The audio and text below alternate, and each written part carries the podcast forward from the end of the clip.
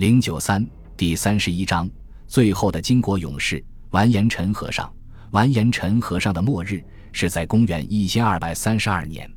对他来说，最悲伤的不是战败，而是他作为军人不得不接受一个错误的决定，冲向一个死地，以战死来证明自己。为了统帅一个急功近利的错误决定，他将在最后那场殊死的拼杀里失去他的一切。这一年三月开始，蒙古又集中大军，决心夺取金国盘踞的邓州。金国也集中了全部主力，包括三万骑兵和十三万步兵，就由那位一次普阿统帅。这个贪得无厌的家伙，打仗也很贪得无厌。他希望能够在这一战中，用手中的兵力彻底消灭蒙古大军，因此决定主动出击，寻找蒙古军主力进行决战。但以金军的实际情况看，这样的想法无异于痴人说梦，甚至可以说是自杀。作为一个经验丰富的军事家，完颜陈和尚一开始就反对统帅的做法。他认为，目前蒙古军的优势是机动性强，以骑兵为主；金军的优势是步兵多，防御力强，应该依托城防进行积极防御，然后派骑兵侦察，用骑兵对敌人发起防守反击。这本是一个最稳妥的战略，但是伊次普阿不接受，反而当众斥责完颜陈和尚懦弱畏敌。对于一个军人来说，这样的说法比死还难受。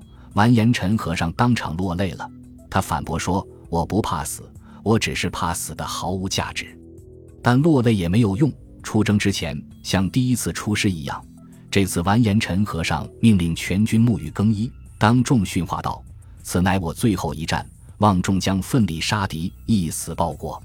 他已经预见了这是个错误，但是没有办法，为了服从，他准备杀身成仁了。这支十三万人的金国部队出击了，他们像没头的苍蝇一样追击着一触即溃的蒙古军队。然而，就在他们到达河南三峰山的时候，改变出现了。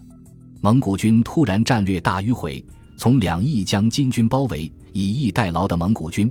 将金军一下子拦腰切成了两段，毫无准备的金军一触即溃。那位起先斥责完颜陈和尚懦弱的一次普啊，此时脚底抹油，赶快逃命，没有想到却被蒙古骑兵在云州俘虏，成了可耻的叛徒。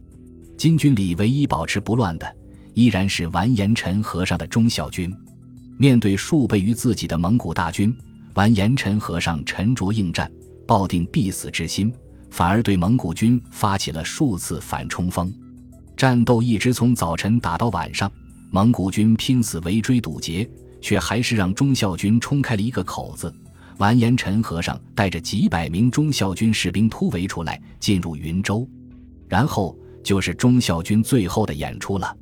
经过一场惨烈的巷战，忠孝军全军覆没，完颜陈和尚被俘后宁死不屈，喷血而死。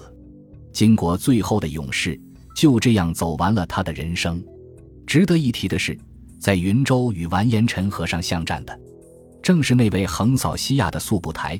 完颜陈和尚牺牲后，速不台大为悲痛，在坟前祷告说：“好兄弟，来生与你作伴。”